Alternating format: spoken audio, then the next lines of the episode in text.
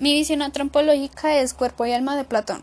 El alma es persistente al cuerpo e inmortal. El cuerpo es la cárcel del alma durante su existencia terrenal y arrastra al alma a la extrañeza de lo material, impidiendo hacer su propio. El ideal de Platón es una inteligencia para desligada de la carnalidad, por ello no se debe tener miedo a la muerte.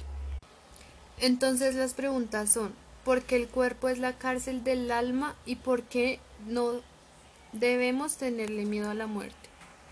Me guíe como lo tiene él. El cuerpo es la cárcel del alma. O sea, supongo yo que el cuerpo está ligado al alma hasta que ella muera y reencarne en otro cuerpo y así ligar otro cuerpo. ¿Y por qué no le debemos tener miedo a la muerte? Eh, porque al final todos vamos a morir y pues reencarnaremos en otros cuerpos. Así como que llevar una vida continua, pero en diferentes cuerpos y diferentes mentalidades.